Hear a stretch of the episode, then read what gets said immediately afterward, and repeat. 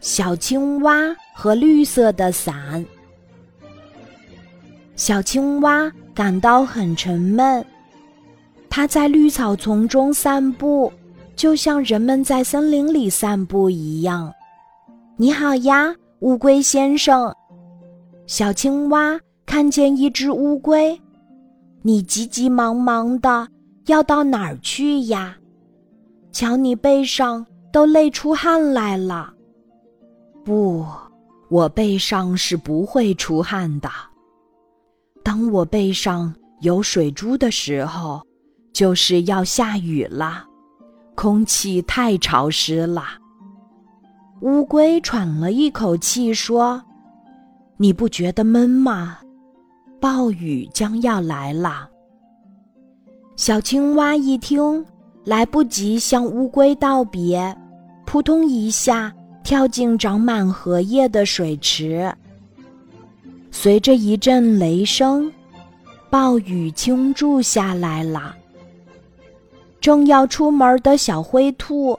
看见大雨发愁了，但他推开门就发现了一张大荷叶，这不是一把挺好的伞吗？他打着伞收白菜去了。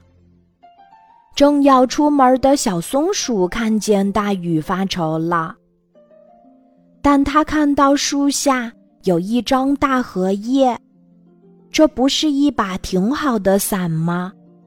它打着伞去采蘑菇了。正要出门的蜥蜴看见大雨发愁了，但它看到窗下有一张大荷叶，这不是一把挺好的伞吗？他打着伞去看生病的伙伴了。正走在半路上的乌龟看见大雨发愁了。但他看到路边石头上放着一张刚摘下的大荷叶，这不是一把挺好的伞吗？他打起伞，继续赶路。傍晚，天慢慢晴了，偶尔飘来几滴雨滴。小灰兔、小松鼠、蜥蜴、乌龟办完事儿回家了。他们在一座白色树干做成的桥上相遇了，大家打着荷叶伞，彼此看着，都感到奇怪。